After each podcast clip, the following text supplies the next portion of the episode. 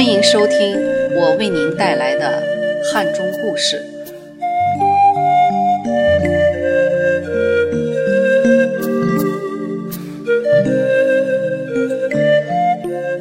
今天给大家分享由朋友王翠推荐的文章《英雄迟暮》，陕西宁强八一铜矿。王翠原是铜矿的子弟。八十年代大学毕业后，曾回到铜矿子校教书。和许多三线企业一样，铜矿日渐没落。为了个人发展，最终选择离开。目前定居成都。虽然常年在外生活和工作，但他从未忘记过带给他童年及青少年时代美好记忆的铜矿。这篇文章刊登在二零一六年五月九日《汉中试点》公众号上。作者是风氏前缘，我为朗读方便，对原文顺序略作调整。英雄迟暮，即陕西宁强八一铜矿。秦岭南路顺随嘉陵江而下，与陕川甘三省交界处有一个小镇，向下走十五公里就进入四川境内，向西走二十五公里就是甘肃。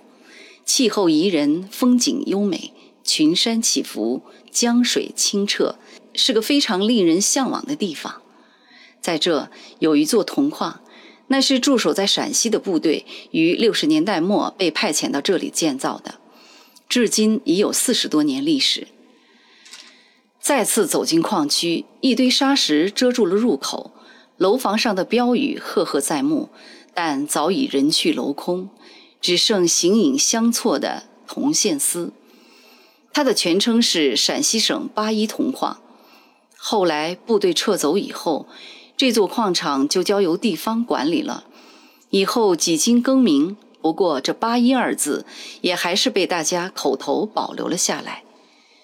铜矿辉煌的时代已经过去了，现在的铜矿已经不复当年。铜矿的矿产开采依附于这个镇上最大的一座山上，山顶上建有一个巨大的转播塔，半山腰有一片比较平整的区域，修建了大片的建筑，居住着矿上的工人和他们的家属。当初最辉煌的时候，在矿上工作的人员有近两千人，如今随着铜矿的开采慢慢衰落，人流也随之减少。顺建筑区而下的是连接到镇上火车站的盘山公路。开采的矿石用索道运往选矿场，经过筛选的矿产再通过曲折的盘山公路运到镇上的火车站，最后通过宝成铁路将铜矿发往冶炼厂，从而完成从石头到铜制品的旅程。几十年来，镇上的老百姓都已经熟悉这座铜矿。把它当做这个镇上的一部分，铜矿也在某种程度上繁荣了这个小镇。围绕铜矿，在镇中心有一个集市，大家把彼此生产多余的农作物、家禽之类的带到镇上交易。有些人依靠铜矿修建的公路，把远在深山的一些水果运输到镇上出售。他们中有人因为铜矿提供需求而发达起来。镇和铜矿就是这样在彼此的需要中相互走过了几十年，甚至渗透到生活中来。当大家每每提到铜矿的时候，除了是指铜矿，更多的则是用铜矿来代替铜矿所在区域。常常会在镇上碰到熟识的两个人，彼此打招呼，去铜矿办点事情。八一大楼因为汶川五幺二地震已经被拆除了，现在只有几个大喇叭每天依旧广播。印象最深的也是来自于家属区那个响亮的广播，每天早上六点十五分开始广播，直到晚上八点才结束，全年无休。无意中，铜矿的广播伴随我走出了燕子边，透过广播可以听到很多具有时代特征的歌曲以及评书。时政等方面的东西，从最初的水手祝福，到评书《隋唐英雄传》《杨家将》，再到新闻联播，构成了那些岁月里共同的记忆。那个时候是没有电视的，人们傍晚时分待在家里听广播，成了大家共同的兴趣爱好。下班之后的休闲就在矿山脚下对面的一片空地上，离铜矿更近了，也听得更清楚了。恰好处在铜矿山下两条河流的交叉处，嘉陵江和一条从甘肃流下来的名叫康宁河的小河，河水清澈见底。是我们夏天游泳的好去处。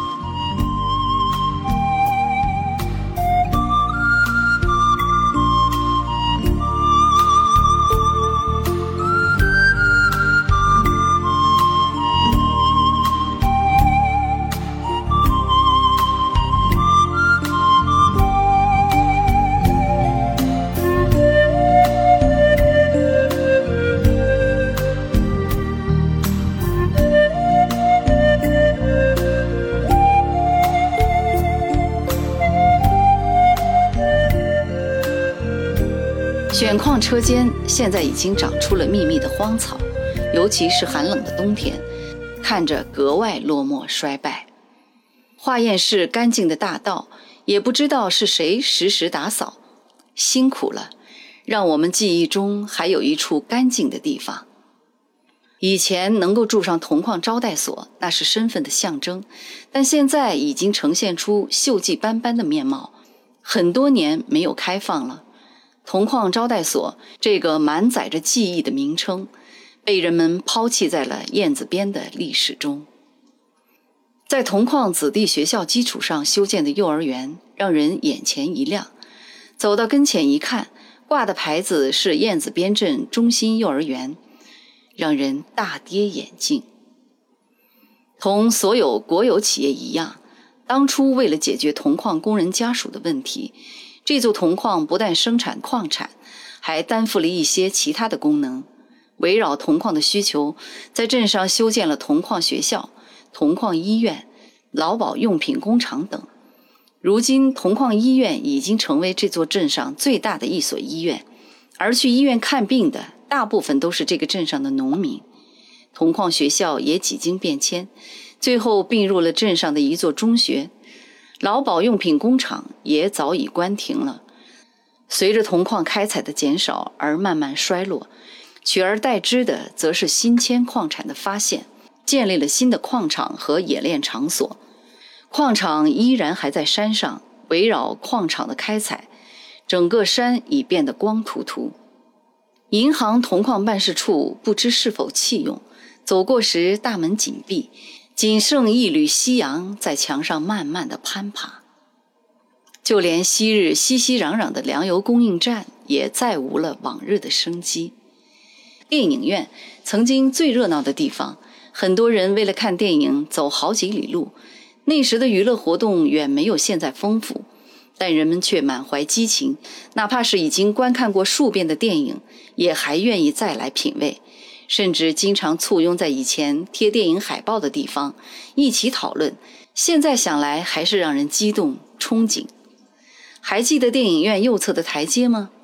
小的时候经常在那里滑滑梯，似乎记忆也停止在这，一切那么的清晰，但又是那么的遥远。灯光球场，很多大型活动举办的地方，记得以前也做过游泳池。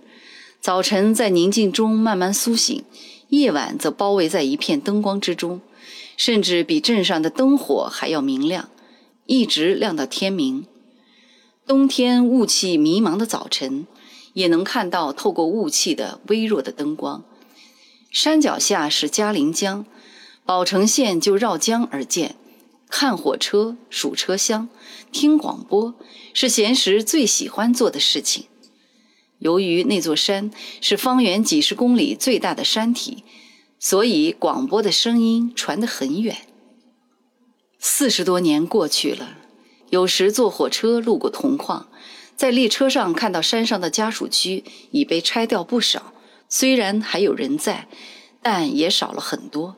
过往的盘山公路如今也不全是铜矿拉矿的汽车了，更多的则是大山深处农民们使用的农家车。从六十年代兴建到如今，四十多年弹指一挥间，铜矿见证了我们的成长，也见证了这个时代的变化。铜矿这座象征工业化开始的矿区，也见证了这个国家的变化。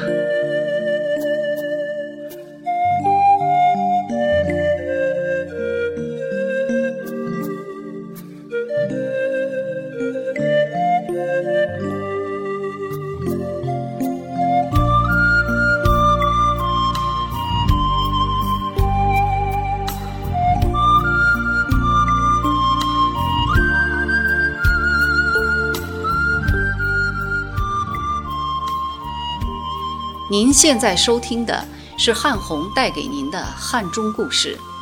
如果您还有关于汉中的有趣故事或文章要与大家分享，请您在喜马拉雅客户端给我留言。谢谢大家收听。